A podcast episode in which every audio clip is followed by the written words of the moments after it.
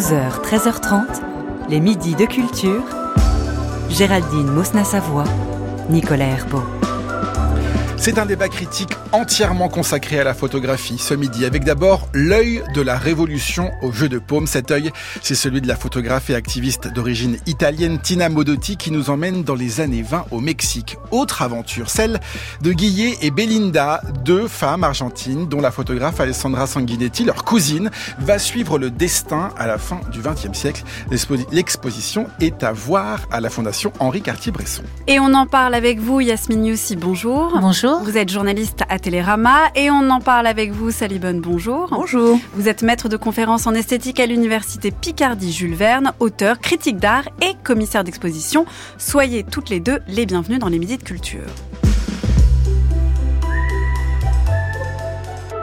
Et nous commençons ce débat critique avec Tina Modotti, l'œil de la révolution au jeu de paume à Paris jusqu'au 12 mai prochain.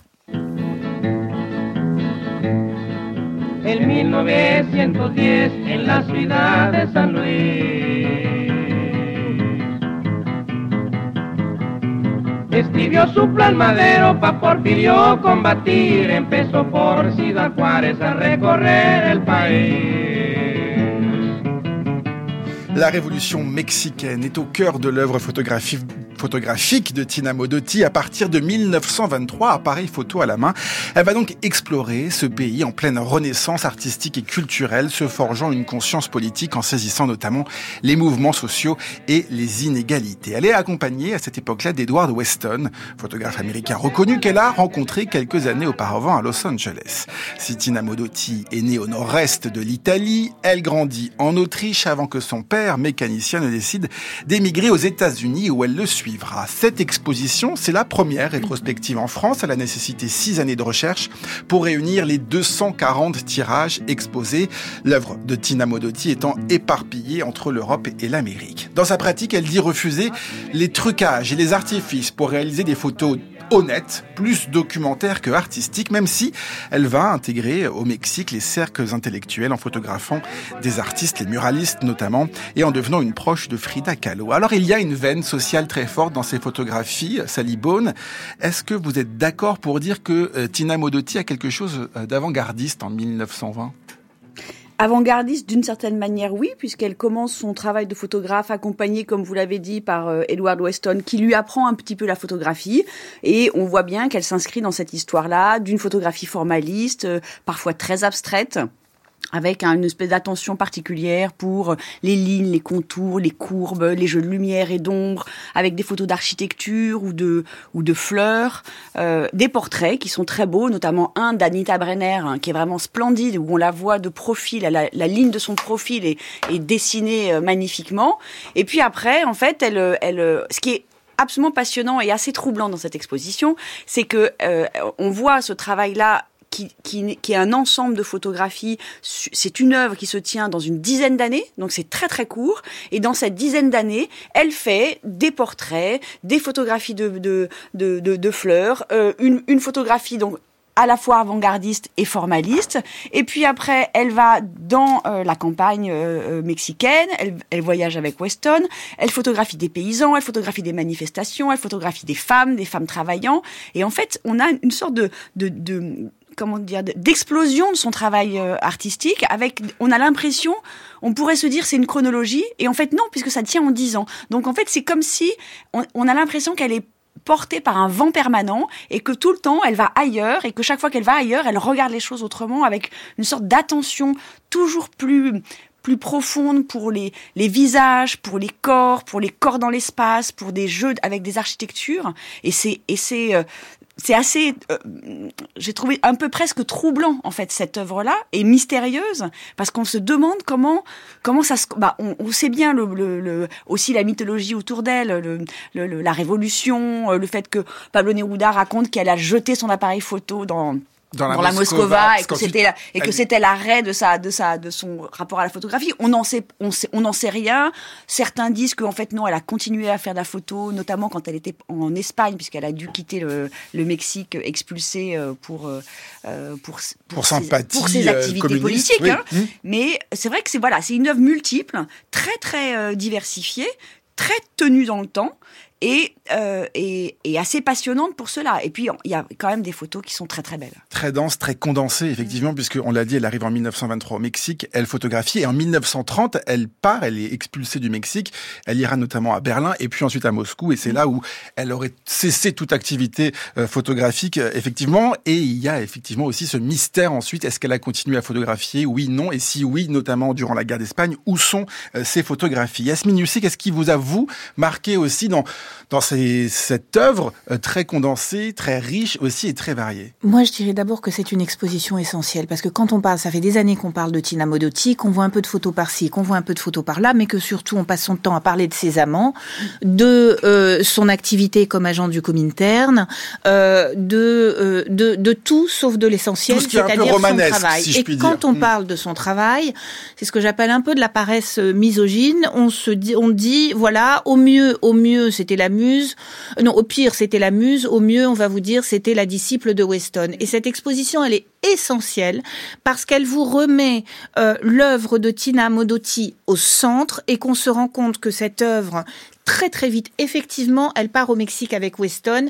Elle il y a le fils qui est du voyage. Euh, elle s'occupe du fils, elle s'occupe de l'atelier, elle s'occupe de la maison. Il lui apprend le métier, mais très vite, très très vite, elle s'en émancipe. Et cette exposition le montre mm. très bien. C'est-à-dire que quand vous avez un portrait de Weston, c'est tout bête, hein. Weston va la photographier, euh, elle, nue, magnifique, les seins cambrés, euh, euh, l'un des plus beaux nus qui soit, avec un regard masculin, un désir absolument fou. Elle, elle va le photographier. Elle le photographie comment? Elle photographie l'artiste. Elle photographie la... Oui, c'est ça, l'artiste, le photographe. Lui en train de Lui, non, lui avec sa chambre. Hmm. Quand ils vont, par exemple, au cirque, lui va se... donc on est en plein formalisme, c'est la photographie pure. Il a quitté le pictorialisme, on arrête d'essayer d'imiter la peinture, on utilise utilise la photo pour ce qu'elle est, avec euh, ses attributs, c'est-à-dire l'ombre, la lumière, le contraste. Euh, les lignes, la forme. Et euh, donc lui se focalise, ils vont au cirque, ils se focalise sur les lignes du chapiteau. Elle, qu'est-ce qu'elle va photographier? Elle va photographier les Indiens qui sont là et leur ce qu'ils ont dans l'espace, enfin leur rapport à l'espace. Quand lui va photographier Luz Jiménez, qui est la modèle de Diego Rivera, puisque comme comme disait Sally, il, fréquente euh, les, tous les grands artistes euh, qui, qui sont au Mexique à ce moment-là et qui sont en quête d'une mexicanité qui remonte aux origines, c'est-à-dire pas aux conquistadors, mais aux indigènes. Donc, lui, il va photographier Luz Jiménez, il va euh, jouer, euh, faire tout un travail sur la matière entre les habits de cette femme, la natte euh, derrière laquelle elle pose en osier. Tina Modotti, qu'est-ce qu'elle photographie? Elle photographie une mère à l'enfant, elle photographie la femme.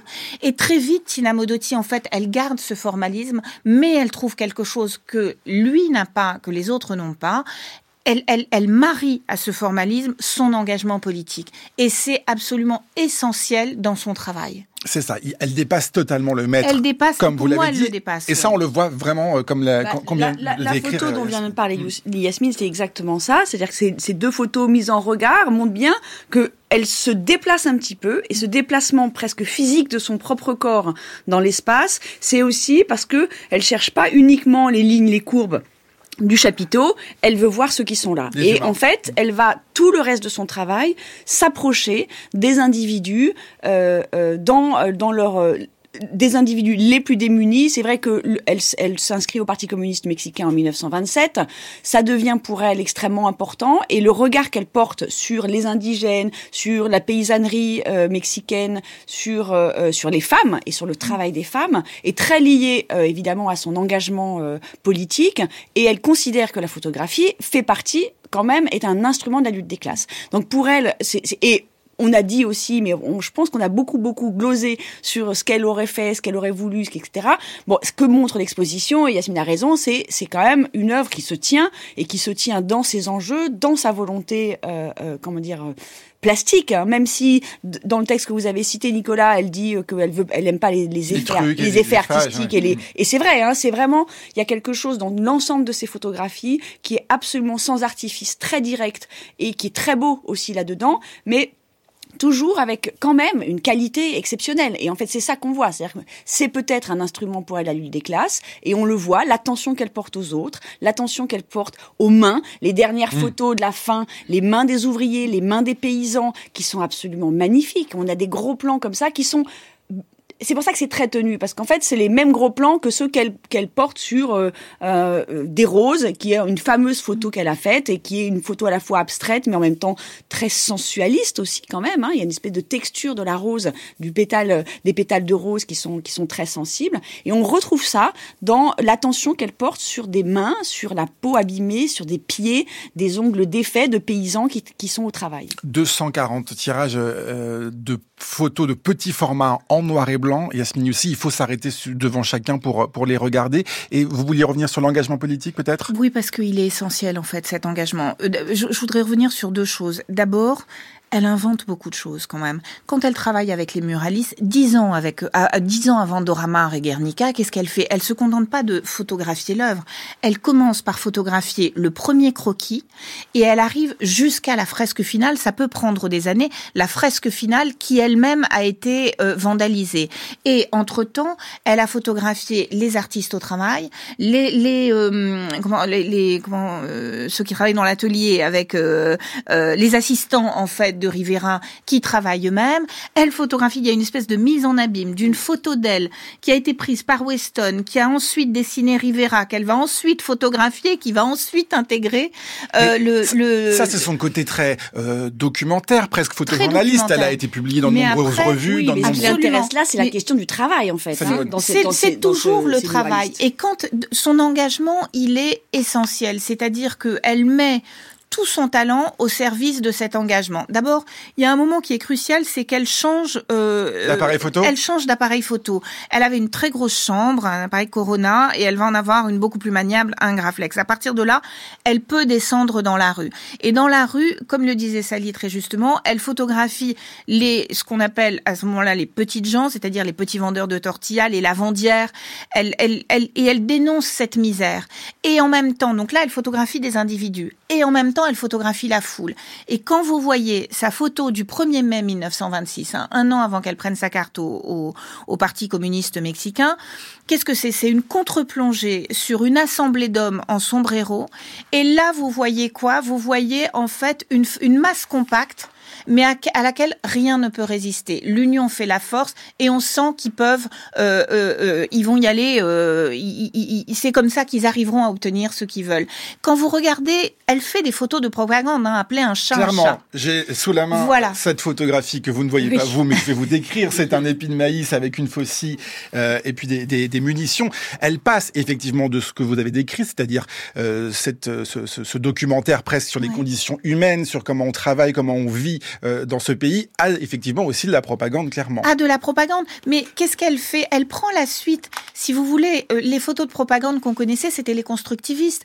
Euh, au lendemain de la, au, lendemain de la révolution russe, elle regardez ces photos, elles sont beaucoup plus tranquilles. Regardez même la photo qui fait la couverture de, du catalogue. du catalogue. Il y a une espèce de force tranquille dans les photos de propagande de Tina Modotti. Cette photo, je, je vais, je vais la décrire très brièvement. Hein. C'est une, une indienne qui porte un drapeau rouge qui a été photographié sur le toit de la terrasse.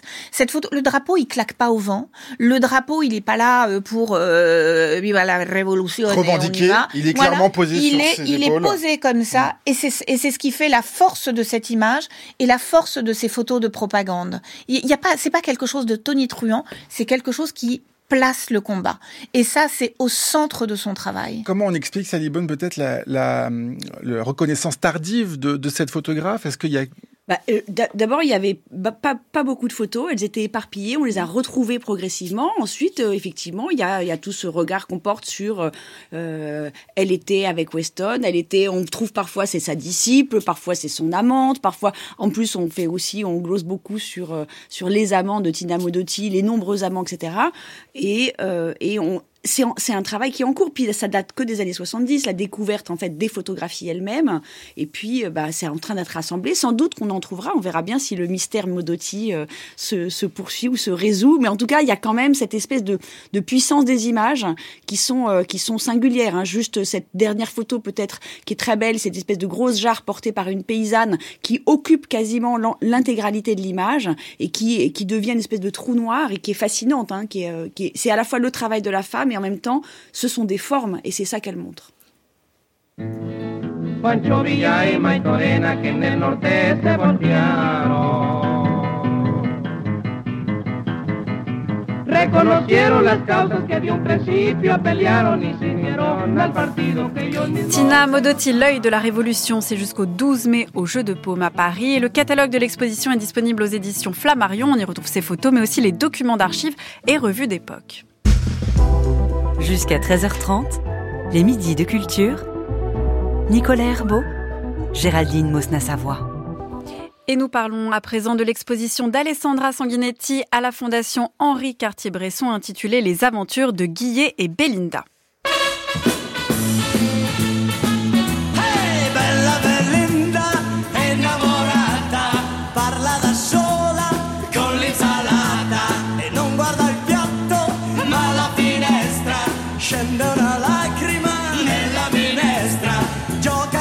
Il y a clairement une thématique euh, ce midi et une couleur euh, musicale. Belinda Stutz et Guillermina Aranciaga sont les deux cousines de la photographe américaine Alessandra Sanguinetti en 1999. Cette photographe remarque en Argentine où elle a grandi ses deux jeunes enfants et elles lui paraissent très singulières. Alessandra Sanguinetti décide donc de suivre leur destin.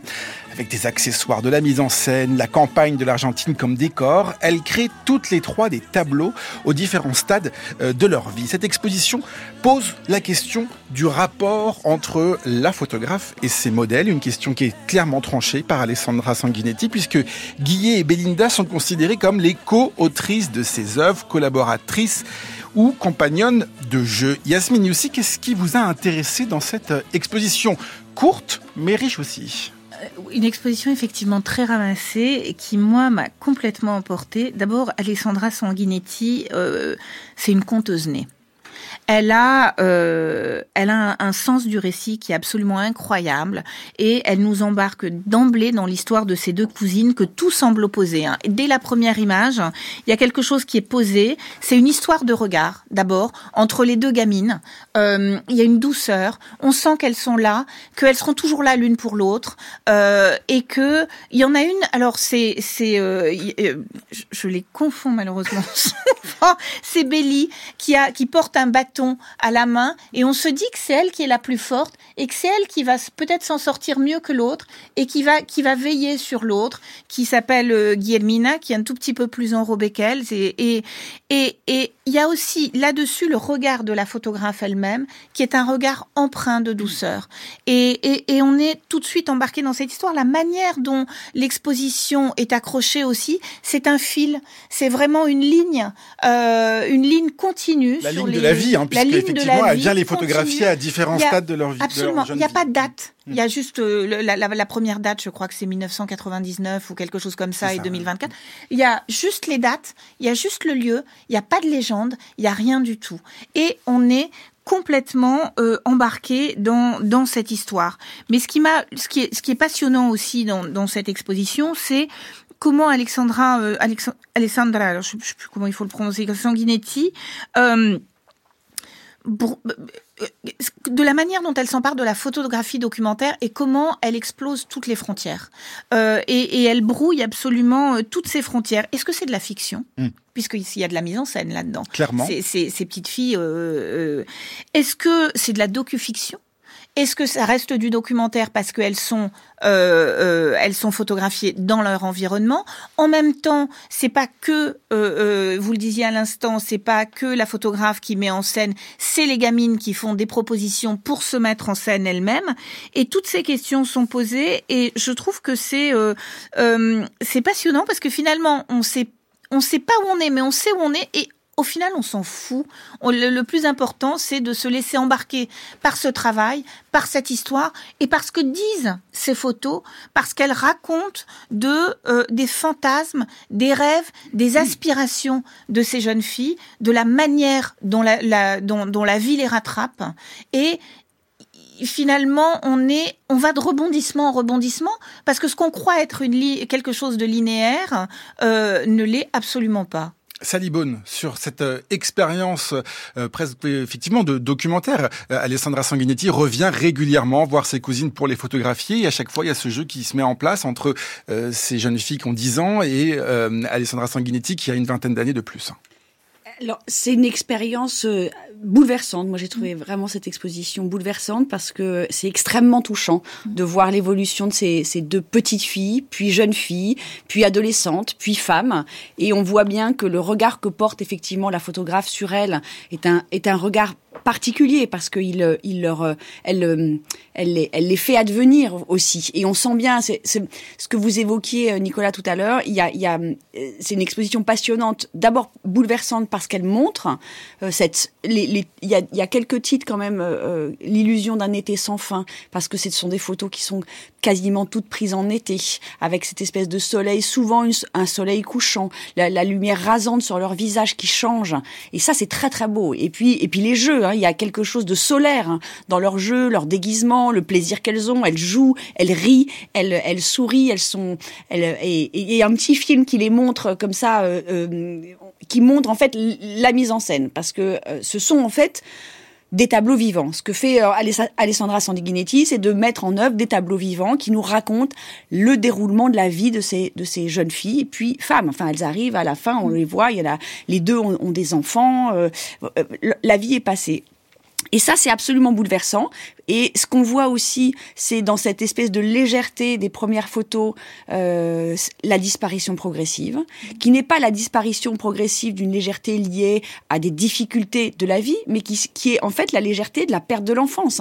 Et c'est ça que montre le- le- la série de photos. Et c'est ça qui est bouleversant, en fait. C'est qu'on voit bien que certes, ce sont des mises en scène, ce sont des mises en scène à laquelle elles participent totalement. Et d'ailleurs, il y a un petit livre qui est très bien, qui a une conversation entre les deux cousines et Alessandra Sanguinetti, où elle raconte qu'en fait, et ce qui me semble passionnant, c'est justement ce rapport-là que finalement la photographe fabrique pour qui, de la manière dont elle intervient Oui, dans leur vie. parce qu'elle dit je ne, veux, je ne veux pas leur faire faire des choses qu'elles ne voudraient pas oui, faire. mais en même temps, on ne peut pas ne pas penser que sa présence et le regard de la photographie intervient, fabrique quelque chose dans leur vie, et elles le disent d'ailleurs. Elles disent qu'à un moment donné, il y a des étapes de leur vie qui sont liées à, à la représentation de la photographe, mais aussi comment ces représentations-là ont modifié la, la perception qu'elles avaient d'elles-mêmes et sans doute de leur vie.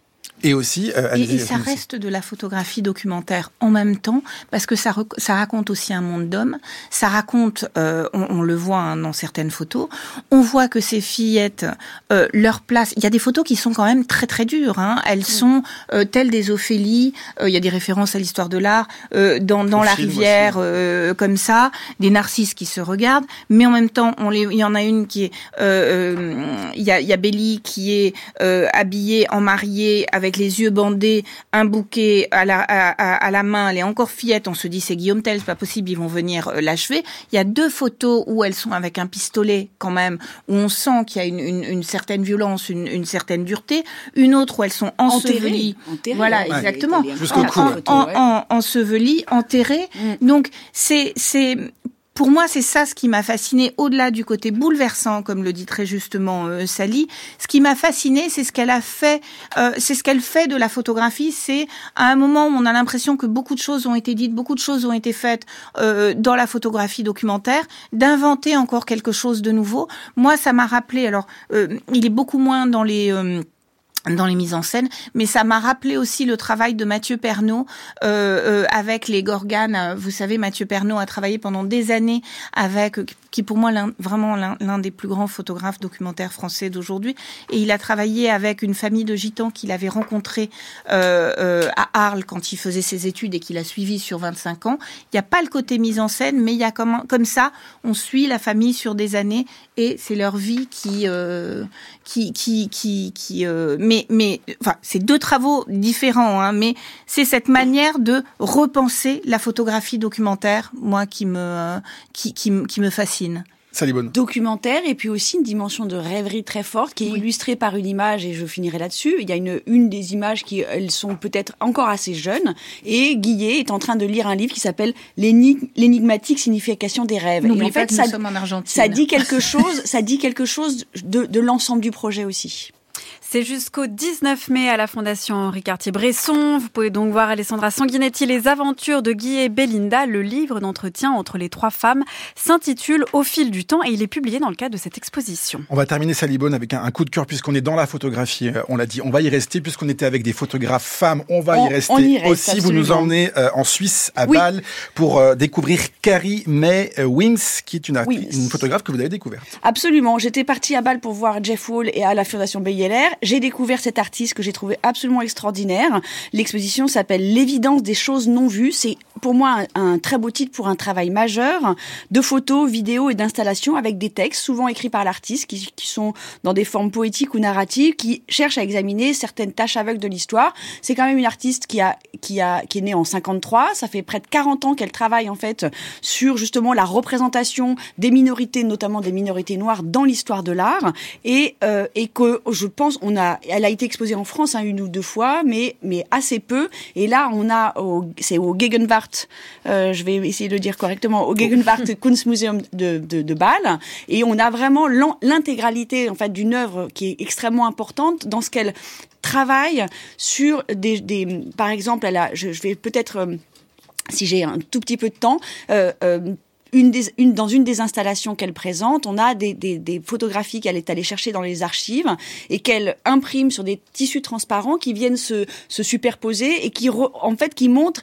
la représentation des Noirs américains et des natifs américains euh, euh, dans, dans l'histoire. Et elle met en fait en relation des moments de l'histoire très différents qui, vont qui vont fabriquer des chocs en fait euh, et qui interrogent le spectateur sur ces, ces représentations-là et les représentations qu'on a aussi. Et puis sur aussi des, des, des photographies qu'elle est allée prendre en Afrique sur les lieux, en fait, de, les hauts lieux du commerce des esclaves euh, qu'elle vient photographier et accompagner de textes. Et ça, c'est absolument magnifique. L'évidence des choses non vues. Carrie May Wims, c'est jusqu'au 7 avril prochain au Kunstmuseum de Bâle. Euh, merci beaucoup Salibone pour votre coup de cœur. Vous êtes maître de conférence en esthétique à l'université Picardie Jules Verne et merci à vous Yasmine Yussi d'avoir été avec nous dans ce débat critique. On vous lit dans Télérama. Toutes les références sont sur le site de France Culture à la page de l'émission. C'est là aussi que vous pouvez réécouter les débats critiques des midis de culture.